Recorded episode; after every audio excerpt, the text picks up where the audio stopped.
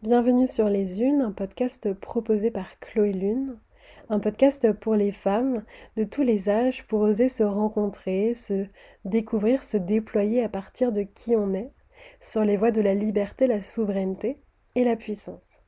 Aujourd'hui, cet épisode, il est réalisé avec Laura. Laura, ça fait quelques années qu'on se connaît, on s'est découvert dans un stage de danse à Paris, de danse libre une de tes passions euh, parmi euh, toutes celles qui t'animent. Dans ta vie de tous les jours, tu es euh, artiste, écrivaine et aventurière. Tu crées principalement des expériences et des rituels de mise en scène de la vie quotidienne notamment, qui permettent aux personnes de se connecter à elles-mêmes et de créer de la beauté, de la poésie au cœur du quotidien. Pendant ta première vie de comédienne, tu as mis en place des projets artistiques à des endroits où on ne l'attendait pas forcément, notamment euh, les écoles, les prisons, les maisons de retraite et les foyers pour adultes euh, avec un handicap. Dans cette idée de se faire euh, rencontrer à la fois les personnes et les environnements dans lesquels ils s'inscrivent, tu as créé en 2016 de nouveaux rituels collectifs en hommage justement aux liens de proximité des concerts et des événements artistiques participatifs dans les cours d'immeubles parisiennes. Tu es euh, éprise de liberté et passionnée par euh, ce développement personnel pour toi.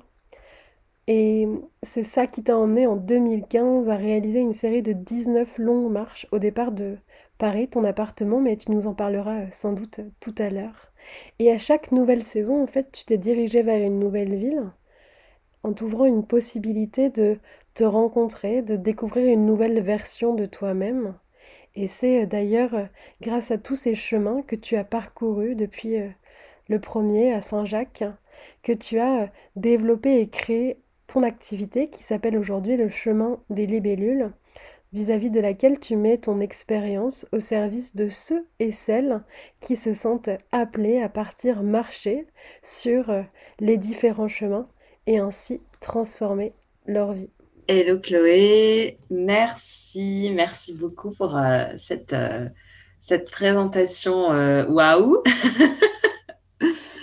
je suis très touchée de ton invitation et je suis très touchée de faire partie des pionnières qui ouvrent le bal de, ce podcast. Ça m'a beaucoup parlé, ton titre, effectivement, les unes. Euh, tout à l'heure, je faisais la blague, mais je crois que je peux la refaire parce qu'en fait, euh, c'est pas que par hasard qu'on choisit les mots. En fait, les mots sont porteurs de sens et ils viennent, euh, ils viennent ouvrir des espaces à l'intérieur comme, comme à l'extérieur. Et hum, les unes, c'est hum, je sens cette, euh, cette puissance de pouvoir être les unes avec les autres et non pas les unes contre les autres. Mais ça ne veut pas dire que ça n'existe pas en fait, euh, les unes contre les autres. Parce que hum, la sororité, elle n'est pas toujours innée, et surtout dans le monde où on évolue. C'est hum, euh, moi personnellement, c'est un mot que j'ai découvert il y a quelques années. J'en avais jamais entendu parler. Je me suis dit, ça, quoi, hein, hein euh, Voilà, donc pour moi, c'est très touchant de, faire partie des, pionnières de cette première aventure. Et donc, je, je, salue tous les auditeurs et les auditrices euh, qui écoutent euh, cet épisode actuellement. C'est très très juste ce que tu dis Laura, en tout cas c'est quelque chose que moi aussi je ressens et c'est une des intentions qui m'anime, tu vois, en créant ce podcast. Cette notion de sororité, effectivement, elle n'est pas innée, on se construit en tant que femme, on se développe et souvent, en tout cas toutes les femmes avec qui euh, j'ai discuté jusqu'à présent, euh, elles me reflètent le fait que la sororité, on leur a pas appris en fait. On est dans une société où on est tellement... Euh, teinté de performance, de comparaison, et ça fait tellement de mal en fait. Et je crois profondément qu'on a la possibilité de faire différemment. En tout cas, c'est quelque chose vis-à-vis duquel moi je m'engage, et c'est aussi euh, une des raisons qui, euh, encore une fois, voilà, me pousse à créer et diffuser ces épisodes. Et j'ai l'impression que toi aussi, tu vois, Laura, c'est ton parcours, parce que euh, tu as énormément évolué au début, tu voulais être comédienne, on en parlera un peu plus tard dans l'épisode, mais il y a eu plein d'événements qui ont fait que tout ça s'est transformé. Et j'ai vraiment cette conviction que c'est à partir de la marche, de tes voyages initiatiques en solitaire, que tu as pu justement te transformer et construire cette notion de coopération, de partage et faire naître finalement les valeurs qui sont les tiennes aujourd'hui et qui te soutiennent à créer ton entreprise et à partager euh, ton expertise et la personne que tu es pour, euh, pour tes clients. D'ailleurs, j'ai envie de te demander, c'est c'est quoi ce rapport à la marche? Qu'est-ce qui t'a euh, apporté et comment est-ce qu'il est venu aussi te nourrir et te soutenir dans ton cheminement individuel? Mmh, C'est une super question, c'est une très bonne question. Qu'est-ce que Qu'est-ce que ça vient nourrir en fait? Parce que les choses qu'on propose euh, partent d'endroits qui nous, euh, qui nous nourrissent et qui nous font tellement vibrer qu'on se dit Ah, ça y est, je peux partager, j'ai l'élan, je suis prête et je ne vais pas aller sauver qui que ce soit, mais je vais simplement partir d'un élan du cœur pour, euh, pour pouvoir diffuser autour de moi des choses qui m'ont voilà, qui m'ont aidé en fait, qui m'ont soutenu pour, pour me construire, pour construire qui je suis aujourd'hui. Euh, alors, je peux commencer en rebondissant avec ce que tu as dit par rapport à la sororité, donc euh, qui n'est pas innée, et l'intention de ce podcast. Et je pense que ce qui peut arriver quand il y a de la concurrence entre les femmes ou quand il y a de la jalousie, et c'est des sentiments euh, que, que, je vis moi aussi comme en tant qu'humaine, c'est qu'il y a quelque chose de la valeur de soi-même qui n'est pas encore conscientisée, qui n'est pas encore arrivée euh, jusqu'à la conscience et donc jusqu'à la manifestation. Et donc à ce moment-là, on rentre dans une forme de comparaison. Le fil rouge, entre guillemets, de mon histoire, pour moi, c'est que pendant très longtemps, j'ai eu le sentiment qu'il n'y avait pas de fil rouge. Je ne le trouvais pas. Je ne le comprenais pas. Je ne savais pas où il était. Euh, c'est d'ailleurs pour cette raison que j'ai commencé à faire du théâtre très jeune. C'est ok, euh, je suis là, je suis sur la terre, ça tourne, j'ai une enfance qui est voilà, qui, qui, qui est assez tranquille. Mais qu'est-ce que je fais là en fait? Pourquoi je suis là? Et qui je suis là-dedans? Qu'est-ce que je viens faire là-dedans? C'est des questions moi très tôt qui ont commencé à, à m'agiter. Et le théâtre est arrivé comme une première réponse. C'était OK. En fait, si tu ne sais pas qui tu es ou que tu as envie de le découvrir, va traverser le miroir de l'altérité. Va traverser qu'est-ce que c'est d'être un autre, qu'est-ce que c'est de vivre à travers les yeux d'un autre? Donc moi, j'ai commencé mon, cheminement personnel vers moi avec le théâtre, avec euh, cette, euh, cet accueil finalement de l'autre parce qu'on ne peut pas juger un personnage qu'on interprète. Donc j'ai aussi travaillé beaucoup euh, sur l'empathie. Et petit à petit, j'ai commencé à me construire à travers ces multiples personnages que j'interprétais. Et c'est aussi une façon de se trouver. Et puis, euh, dans mon parcours, en, je devais avoir 20 ans, 23 ans à peu près. Et donc, je suis montée à Paris. Moi, je suis euh, originaire du sud-ouest. Et en montant à Paris, je rencontre une super metteur en scène euh, qui me dit, euh, elle me fait jouer une ou deux fois, on joue ensemble, et je jouais depuis quelques années déjà, et elle me dit, tu sais, de toute façon, toi, t'es pas comédienne. Alors, c'est le choc complet. Je me dis, waouh Alors, quand, quand, on a 20 ans et qu'il y a une grande metteur en scène parisienne qui te dit ça, tu penses que c'est vrai, en fait. Euh, hashtag éducation de l'école, euh, la validation vient de l'extérieur, l'extérieur c'est ce qui est bon pour moi, donc j'écoute l'extérieur en fait. C'est ça le problème qu'il y a en ce moment euh, dans, dans, notre système éducatif qui heureusement est en train de bouger et j'ai plein d'espoir là-dessus. C'est qu'on nous enseigne que c'est l'autre qui détient notre valeur. Non, c'est pas le cas. Le système des notes n'est pas bon. donc voilà, cette méthode en scène me dit ça et, et comme souvent, lors des grands chocs qu'on vit, c'est le même moment où il y a des grands dons qui se, qui se manifestent. Et donc, je me suis dit, bah, si elle a dit que j'étais pas comédienne, c'est que je ne suis pas comédienne. Donc, je vais l'écouter. Donc, je vais faire autre chose. Mais comme j'adorais toujours autant de théâtre, je me suis dit, bah, si moi, je ne peux pas contribuer au monde en tant que comédienne, je vais contribuer au monde en permettant à d'autres comédiens de pouvoir être, de pouvoir faire vivre leur spectacle. Et donc, c'est comme ça que je suis partie pour accompagner les compagnies de théâtre dans un métier d'accompagnement. Ce que j'observe là, Laura, c'est que déjà à ce moment-là de ta vie, tu as pu remettre en cause euh, ce qui t'était proposé, même si euh, j'imagine qu'au début, ça a dû euh, profondément te troubler, mais tu t'es dit quand même, je peux faire différemment. Et ça, c'est quand même une sacrée capacité. Oui, je pense que c'est la capacité de résilience de, de l'être humain. Et pour moi, je vois vraiment ma vie comme étant une, une suite de, de réajustements. C'est comme quand tu, quand tu conduis une voiture, en fait, euh, le volant, il tient pas tout seul, quoi.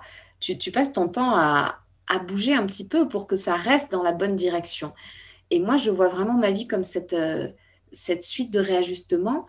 Et ce que cette personne m'a dit, en fait, d'une part, m'a révélé que j'avais des dons pour accompagner, ce, ce qui va hum, être vraiment mis à contribution dans le chemin des libellules, puisque je ne vais plus accompagner des compagnies, mais des êtres. Et d'un autre côté, euh, cette, euh, cette phase-là de ma vie, paradoxalement, m'a menée encore plus près de moi, parce que je me suis dit, OK, alors si je ne suis pas comédienne, si je ne suis pas quelqu'un d'autre, mais je suis qui en fait? Et à ce moment-là, j'avais un peu un leitmotiv qui disait Si tu sais pas qui tu es, regarde d'où tu viens. Et j'ai eu ce leitmotiv qui est arrivé. Et je me suis dit, tiens, je vais aller voir du côté des racines, je vais aller voir du côté de l'histoire de ma famille. Et c'est à ce moment-là où j'ai commencé un parcours thérapeutique et où j'ai eu euh, vraiment un, appel du chemin. J'ai lu beaucoup de livres, j'ai eu plusieurs expériences qui m'ont mené à partir sur le chemin. Donc j'ai pris le, chemin de Saint-Jacques-de-Compostelle pour la première fois en 2015. Je suis partie à pied de chez moi selon la tradition historique des pèlerins et j'ai marché jusqu'à ma ville natale, à Bordeaux. Et puis j'ai marché jusqu'à la ville natale de ma maman, à Pau. Et ainsi j'ai commencé à traverser la France. Et ainsi, j'ai commencé, en fait, euh, pour la première fois de ma vie, ce que j'ai éprouvé sur le chemin, c'est que je pouvais être. Quand tu es sur le chemin, il y a quelque chose où tu es dépouillé de ton identité habituelle. Moi, je, n'étais plus Laura, en fait, euh, la Laura que tous mes amis connaissent, la Laura que tous mes voisins connaissent.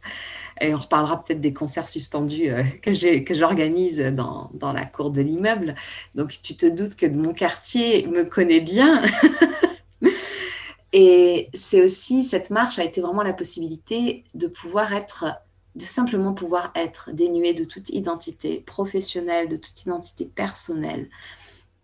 Et simplement tu es relié à tes besoins quand tu marches et tu es relié à l'environnement, à la nature, aux autres, au présent en fait. C'est ça qui a permis, pour moi, la première expérience vraiment d'inclusion est arrivée à ce moment-là, de me dire en fait, je fais partie de la nature.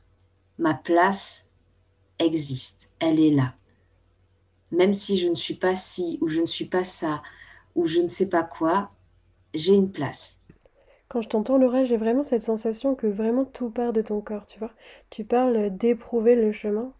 Et euh, pour avoir voyagé aussi euh, en solitaire, on porte tout notre attirail, on porte le poids du sac à dos, on a les chaussures de marche, on est aussi euh, confronté aux éléments sur le chemin, tu vois, la chaleur, la pluie. Et c'est une profonde invitation au minimalisme en fait, parce que de toute façon on ne peut pas faire rentrer toute sa maison et tout son confort euh, dans son sac à dos, puisque de toute façon on le porte. Et il y a cette idée que on ne peut pas mentir quand on le quand on marche, quand on est sur le chemin. On est euh, dénué, dépossédé. Je sais pas si c'est des mots que tu as employés, mais moi c'est vraiment ce que j'ai ressenti et ce que je ressens encore maintenant là euh, dans notre épisode quand on enregistre. C'est que voilà, on est absous de tout euh, ce confort et euh, aussi pour avoir lu tes textes, euh, il y a vraiment cette idée de dénuement le plus total. Et j'ai cette sensation que c'est dans ce vide apparent, en tout cas dans ce dénuement, que tu te retrouves le plus en toi et par toi. Et aussi vis-à-vis de tout ce que tu ressens. C'est comme si les sensations que tu subis ou que tu acceptes, ça par contre je sais pas vraiment trop, euh, c'est elles qui te font euh, ressentir le fait d'être vivante, le fait d'être en vie, le fait euh, d'être à ta place aussi. Et je fais cette nuance entre accepter et subir, puisque on a souvent cette image d'épinal, tu vois, où on voit le randonneur sur son chemin avec son pique-nique, c'est super beau. Mais il faut quand même le dire, Laura, t'es partie à 19 reprises depuis chez toi sur des villes, euh, c'est pas Vitry, tu vois, t'es partie à Pau, t'es partie à Honfleur, c'est loin en fait. Et euh, sur ces routes, il s'est passé quand même tout un sacré paquet de choses. En fait, le chemin, euh, pour moi, le chemin a été mon espace de, à la fois de liberté et à la fois de créativité. Euh, c'est vraiment le lieu où, euh, du fait d'être... Euh, moi, je suis toujours partie seule, sauf sur la fin, on en reparlera, où petit à petit, le, chemin m'a vraiment guidée pour me dire, Laura, tu peux accompagner maintenant, tu es prête. Il y a quelque chose où le chemin permet d'éprouver, justement parce que ça passe par le corps et que ça réunit ces deux dimensions. Il y a à la fois la dimension physique, et vraiment, bah, quand tu as une ampoule au pied, ça fait mal. Quand tu as soif, tu as soif. Quand tu as chaud, tu as chaud. Quand on a marre, tu jettes ton sac par terre et t'engueules le soleil. quoi. Et tu lui dis, mais, mais ça va pas ou quoi de taper si fort? Et, et à la fois, il y a cette dimension qui nous dépasse complètement parce qu'on est relié en permanence aux éléments naturels. Euh, donc on est en extérieur, ça on n'est pas habitué dans notre monde moderne à être toujours en extérieur. Donc il y a au bout d'un moment une sorte d'horloge biologique qui se met en route euh, et qui nous mène à, cerner une, profonde cohérence avec soi-même. Et pour moi le chemin c'est à la fois l'épreuve de l'autonomie dans le sens où j'apprends à me débrouiller, j'apprends à faire mes choix, à prendre un chemin et si c'est pas le bon, ben c'est pas le bon. Et aussi l'autonomie parce que je me suis amusée euh, petit à petit à inventer mes propres parcours, donc toujours en partant à pied de chez moi, à Paris, et à aller vers des, villes qui m'appelaient à ce moment-là, et, à me faire confiance là-dessus, et à pas attendre que quelqu'un me dise oui, c'est la bonne ville, parce que de toute façon, même moi, des fois, je ne savais même pas pourquoi j'allais marcher vers Honfleur, ou Amiens, ou Creil. J'ai aucune idée, des fois, je l'ai su après. Mais pour moi, le chemin est aussi le lieu de l'interdépendance. On prend conscience de tout ce qui nous relie, en fait, euh, les uns les autres. Et par exemple, moi, quand j'ai plus d'eau dans ma bouteille d'eau, je vais aller, soit je vais trouver une fontaine, soit je vais demander à quelqu'un de m'indiquer s'il y, a, s'il y a une fontaine, ou même je vais aller sonner chez des gens, tout simplement. Donc c'est une façon d'être relié au monde où on peut être pleinement soi-même. Quand on marche, on nous demande rarement, moi on me demande rarement, tu fais quoi dans la vie? Par contre, on me demande euh, comment vas-tu, comment t'appelles-tu? Et où vas-tu? Et je crois que c'est les plus belles questions qu'on peut poser à un être. Comment vas-tu? Comment t'appelles-tu? Et où vas-tu? C'était un vrai soulagement quand j'ai compris ça, que je pouvais exister en dehors de cette identité sociale dans laquelle je me sentais trop contrainte, dans laquelle je parvenais pas à me révéler complètement et surtout dans laquelle je laissais une place à l'autre pour me définir puisque cette personne m'a dit tu es pas comédienne? Et moi j'ai dit ok. Donc non en fait, le chemin amène cette puissance personnelle, ce pouvoir. Ouais, tellement. En fait, tu vois, en sophrologie, on parle de cette notion de vivance. Et en fait, quand je t'entends partager depuis euh, tout à l'heure ton récit d'expérience, ton parcours de vie, c'est vraiment cette idée que j'existe au-delà des mots qu'on a pu poser à mon propos, j'existe au-delà des euh, croyances que je peux avoir aussi à mon égard, j'existe à travers mon corps, à travers euh, mes sensations, à travers mes sens. Et euh, voilà, ça c'est un, concept qu'on aborde énormément dans la pratique de la sophrologie, cette notion de vivance.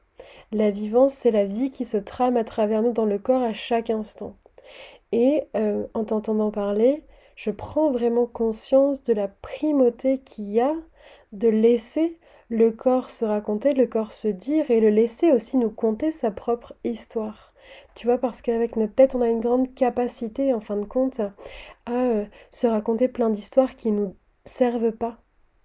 Bien au contraire. Et à partir du moment où on retourne dans le corps, on le laisse s'exprimer, il y a quelque chose qui se passe et une détente aussi qui s'opère en nous qui est hyper profonde parce que en fait c'est là qu'on vient trouver sa sécurité, c'est là qu'on vient trouver sa légitimité à être et c'est là aussi qu'on déploie toute cette confiance qu'on peut avoir dans le fait d'avoir des capacités. Euh, oui, ça, m'évoque. Euh, ça a été très important ce, que tu viens de dire dans mon parcours, l'histoire qu'on se raconte sur soi. Et ça a été extrêmement important pour moi de parvenir avec toutes ces longues marches et par des pratiques d'écriture, et grâce à la communication non violente, et grâce à la pleine conscience, et grâce à plein d'outils que j'ai découverts aussi au fur et à mesure de mes marches, ne serait-ce qu'à prendre conscience que je me raconte une histoire et qu'elle est peut-être pas vraie, et que je peux agir dessus et que je peux la modifier et que surtout je peux porter un autre regard dessus. Et pour moi, c'était aussi un des grands axes de mon cheminement et que, que je vais bien sûr euh, proposer à toutes les personnes que je vais accompagner dans, le chemin des libellules. Je parle au futur puisque c'est une entreprise euh, qui vient tout juste euh, de naître. Et ces, outils-là, en fait, permettent tout simplement de, de, restaurer un accès à soi qui est pleinement souverain en allant chercher du côté, bien sûr, bah, des blessures, euh, à la fois personnelles, à la fois de l'histoire familiale, parce qu'on a des arbres familiaux, on n'est pas des, petits, euh, des petites fleurs euh, sans racines. Quoi. on vient de quelque part et ce quelque part se prolonge à travers nous, dans nos cellules, dans notre état d'esprit, dans plein de choses. Et hum, cette histoire-là, pour ma part, a besoin d'être revisitée et réécrite. D'ailleurs, je suis en train d'écrire un livre sur ces marches qui, qui, va aussi permettre de, de retracer le parcours. C'est intéressant que tu parles de souveraineté parce que quand je t'écoute, c'est vraiment ça que ça m'évoque. En fait, c'est euh, cette inspiration que tu me, que, tu m'offres, que tu nous offres aussi en osant euh, partager ta voix, en osant euh, être là avec moi pour, pour ce podcast, de trouver cet espace de souveraineté en soi, en fait. Quoi qu'il se passe à l'extérieur, ben, en fait, on a toujours le choix de ce qu'on se donne à vivre, de ce qu'on choisit de vivre et aussi de ce qu'on en fait, en fait. Parce que on a souvent cette euh, tendance spontanée, je me permets cette euh, généralisation, euh, je sais, à, soit se sentir résigné ou alors accepter de subir en fait. J'ai encore entendu hier soir en discutant avec une personne, j'ai choisi ma croix et je la porte. Waouh, en fait, cette culpabilité qu'il peut y avoir aussi dans, dans, dans, nos quotidiens de tous les jours et notamment en tant que femme, quoi. Et, c'est tellement précieux, là, Laura, de, t'entendre partager euh, toutes ces. Tu sais, j'ai vraiment cette image-là comme des galets qu'on jette dans l'eau. Des, résurgences. De, OK, moi, Laura, je pars du sud-ouest où j'ai grandi, où j'ai évolué dans, ma cellule familiale. Ensuite, j'ai un rêve et je me dis que moi, j'ai envie d'être comédienne. Alors, je pars à Paris. À Paris, bam, metteuse en scène. Non, Laura, tu n'es pas comédienne. Ok, qu'est-ce que je fais? Bon, bah, je me mets à faire d'autres projets. Et ensuite, qu'est-ce qui se passe?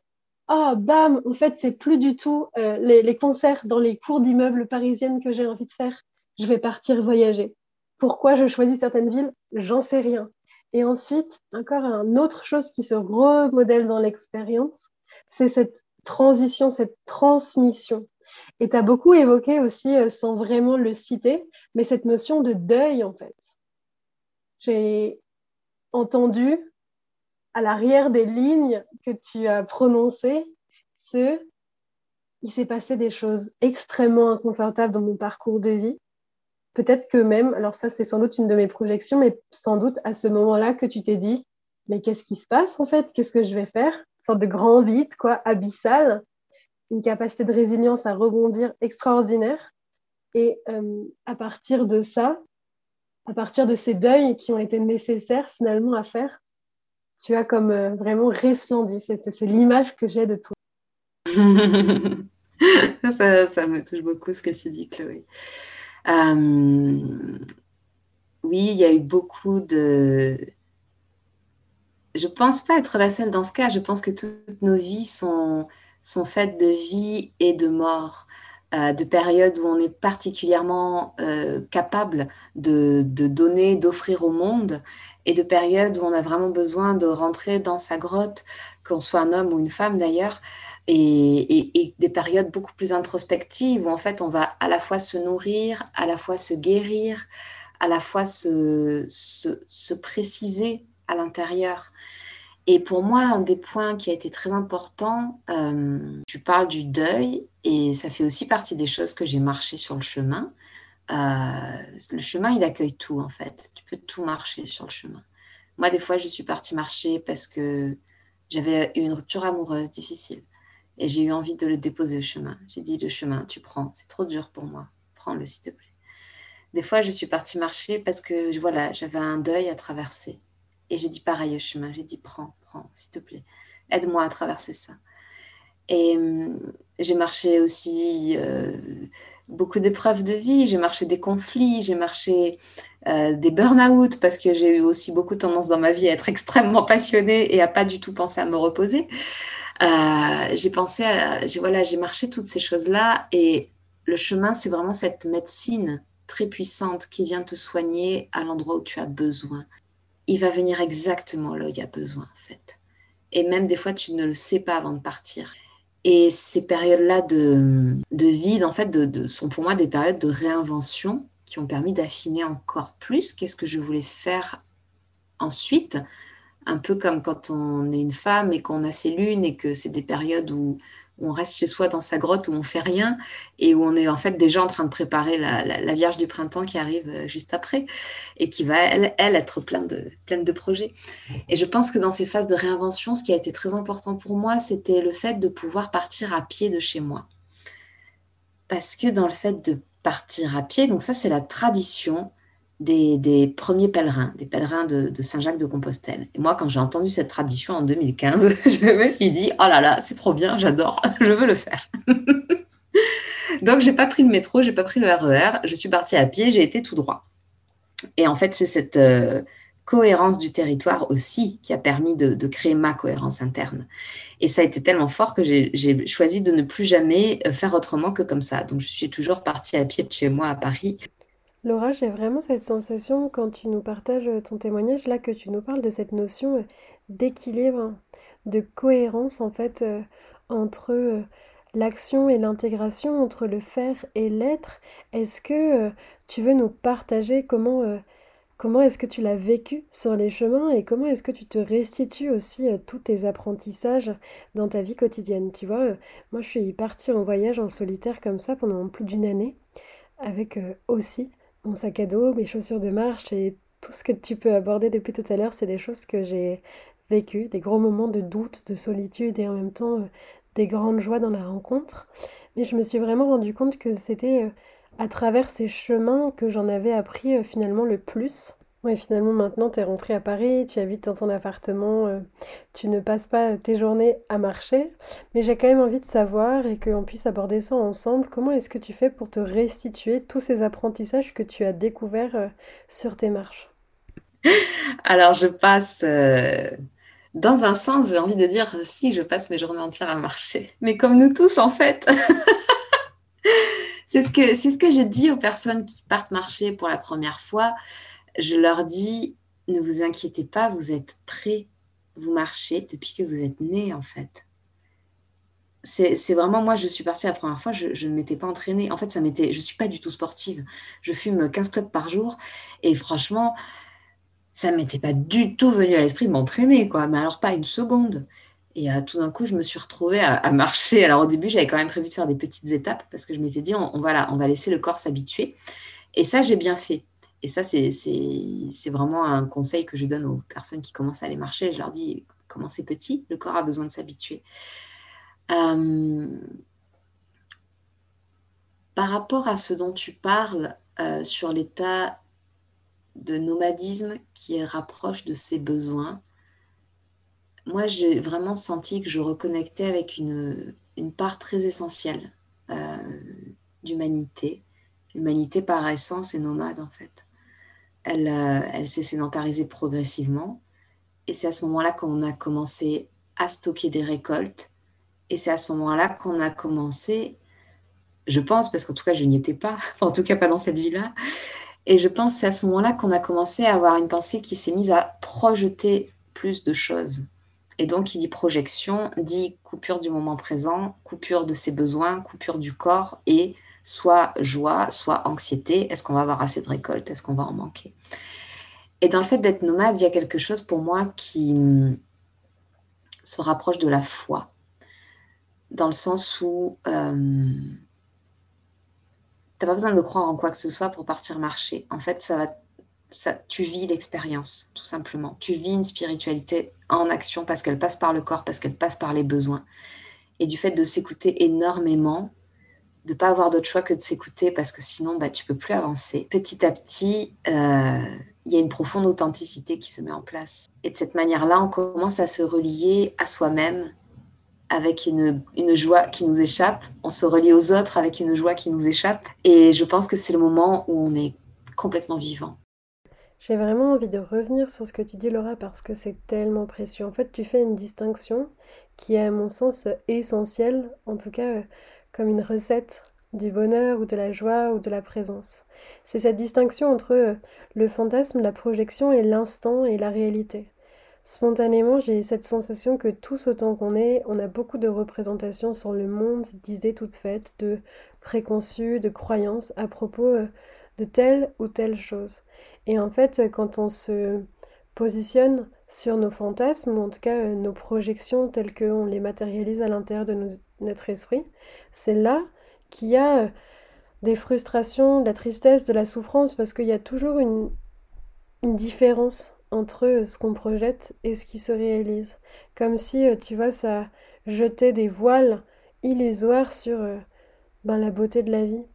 Et j'ai l'impression que t'en as pas vraiment parlé comme tel, mais que tu as abordé des notions qui, moi, me sont très chères et vraiment très précieuses sur mon développement qui sont euh, la communication non violente, la pleine conscience, la PNL, tous ces outils en fait qui permettent de revenir au présent, de s'ancrer dans le corps, de trouver sa sécurité, de développer euh, ses capacités, sa confiance et de se sentir finalement en harmonie entre son corps et son esprit. Est-ce que ces outils, justement, ils ont été euh, un atout pour toi ou en tout cas un soutien pendant tes marches? Oui, absolument. Ça a été ça a été des outils, et ça l'est encore, essentiels, qui m'ont vraiment aidé à faire le pont entre euh, les marches et le quotidien, et qui aujourd'hui se, se démultiplie, puisque ça fait un très grand pont, puisqu'il y a une entreprise qui est née. et hum, moi, au début, je partageais pas mes marches. Même mes amis très proches ne savaient pas du tout ce qui se passait. C'était vraiment un espace de guérison qui avait besoin de rester très intime. Et de fil en aiguille, j'ai commencé en 2018, bah, suite à un autre effondrement professionnel et personnel euh, qui est arrivé dans ma vie. Et cet effondrement-là m'a mené à une nouvelle période de vide qui a été très difficile, mais aussi très, très constructive en fait. Un véritable espace de, liaison et de guérison qui avait besoin de se faire. Et c'est au cours de, cet espace-là euh, que, l'écriture est arrivée. C'est en partant marcher vers Honfleur, jusqu'à Honfleur, à 12 jours à pied de Paris. Et que petit à petit, par les mots, par l'écriture, j'ai commencé à partager et à publier sur les réseaux sociaux ces chroniques qui racontent, euh, qui racontent des toutes petites choses, en fait, qui racontent, euh, qui racontent comment c'est la chaleur du soleil, qui racontent comment c'est un papy qui t'ouvre sa porte pour t'offrir un café. Ça raconte, euh, voilà, ça raconte des choses très petites. Et à la fois, ces choses très petites, c'est la vie, c'est la vie. La vie est dans le détail, elle est dans ces toutes petites choses. Donc, par rapport à la CNV, pour faire un tour, donc la CNV, c'est la communication non violente. S'il y a des auditeurs ou des auditrices qui nous écoutent, qui connaissent pas, euh, c'est un processus que j'ai découvert en 2016. Je me souviens très bien comment je l'ai découvert. Euh, donc en fait, moi j'ai grandi dans un environnement qui était à la fois, comme beaucoup, plein d'amour et aussi plein de violence, de stress et de et de cris et de voilà de quelque chose qui n'était pas très agréable. Et c'était pas que qu'ils savaient pas faire, c'était qu'ils avaient aucune idée qu'on pouvait faire autrement, tout simplement. Et donc, je me souviens très bien qu'une amie est venue me rendre visite alors que j'étais dans le sud-ouest et elle m'a dit Je sors d'un stage de communication non violente. Et je lui ai dit Tiens, c'est quoi ce truc? Rien que j'ai dit Tu vois, j'aime bien les mots en fait. Et, et donc, j'ai trouvé des bouquins et j'ai commencé à m'y intéresser. Et là, effectivement, j'ai été scotchée de voir à quel point c'était en lien avec le chemin et comme ça allait me permettre de faire des ponts entre le chemin et mon quotidien. Parce que cet état d'esprit qu'on a, qu'on a sur le chemin, cette qualité d'être à soi, de rapport à soi et au monde, peut complètement rester sur le chemin si on ne choisit pas de faire une alliance avec le quotidien. Au plus je t'entends parler, Laura, au plus j'ai l'impression que tu as trouvé cette capacité en toi de trouver ta propre cohérence, ta propre continuité entre tes expériences que tu as pu vivre sur les voyages et euh, la façon dont tu les inscris aussi euh, dans ton quotidien et, et en ce sens, euh, les apprentissages, les expérimentations que tu peux en retirer pour te soutenir dans ta vie de tous les jours. Et dans encore une autre mesure, c'est aussi cette capacité que tu as développée de t'inscrire dans un grand tout. je ne le dirais pas mieux. Je l'aurais pas mieux dit, Chloé. oui, je crois que j'ai euh, un profond besoin de cohérence qui, est lié, qui est lié à mon histoire, qui est lié à l'histoire de ma famille. puisque le chemin m'a vraiment permis d'aller travailler sur les endroits qui avaient besoin d'être à la fois écoutés, à la fois aimés et à la fois guéri. Et c'est dans ce cadre-là que j'ai créé mes premiers rituels de, guérison sur le chemin. Tu me demandais comment les, de, quels outils, comment j'avais pu faire des ponts avec mon quotidien. Et donc la, communication non violente, euh, s'il y a des, des, auditeurs, des auditrices qui ne connaissent pas, c'est un processus de conscience, en fait, de conscience avant tout de soi, qui permet de prendre la responsabilité de ce qui est vécu de ce qui, de ce qu'on vit et en même temps de pouvoir prendre soin de soi d'une façon complètement inédite. C'est que c'est vraiment relié au fait d'apprendre à analyser ses besoins, savoir qu'est-ce qu'il y a derrière les émotions qu'on ressent et quels sont les besoins qui sont concernés. Et ça rejoint, euh, ça rejoint complètement la pleine conscience qui pour moi euh, a vraiment commencé à faire partie de ma vie en 2019 oui, en 2019, où j'ai commencé à, pratiquer euh, la pleine conscience avec le village des Pruniers, qui est en, Dordogne et qui a plusieurs antennes en, en Ile-de-France, qui est une tradition bouddhiste zen euh, menée par le, maître Thich et la pleine conscience pour moi est venue se mettre en complément avec la CNV, avec tout ce que j'avais pu apprendre sur le chemin. Merci Laura pour euh, ton témoignage.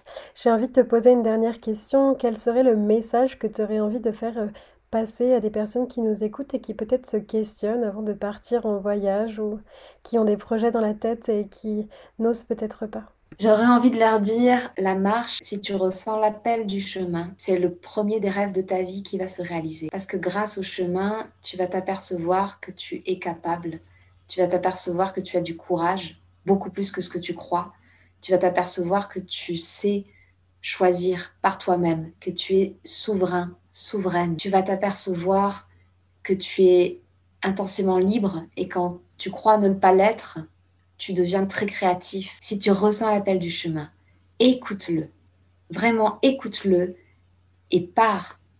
Pars ou viens, pars avec nous sur le chemin des libellules ou pars avec quelqu'un d'autre. Mais surtout, fais-en quelque chose parce qu'il y a une nouvelle part de toi qui est prête à se révéler, qui est prête à, à, venir au monde, qui est prête à se manifester. Et elle va pousser au portillon. Elle pousse déjà au portillon. Donc surtout, surtout, vas-y, suis l'élan et fais-toi confiance. Merci Laura. Les unes pour aujourd'hui, c'est terminé. On se retrouve dès la semaine prochaine pour un nouvel épisode avec une nouvelle femme, un nouvel univers à découvrir, à entrevoir. Si vous aimez cet euh, épisode, si vous souhaitez soutenir ce podcast, n'hésitez pas à le diffuser, à le partager, à le commenter, à vous abonner à la newsletter. Et si vous souhaitez aussi euh, participer aux unes et vous aussi euh, être une pionnière, bienvenue de m'écrire à l'adresse en dessous de l'épisode. De cœur à cœur, Chloé Lune.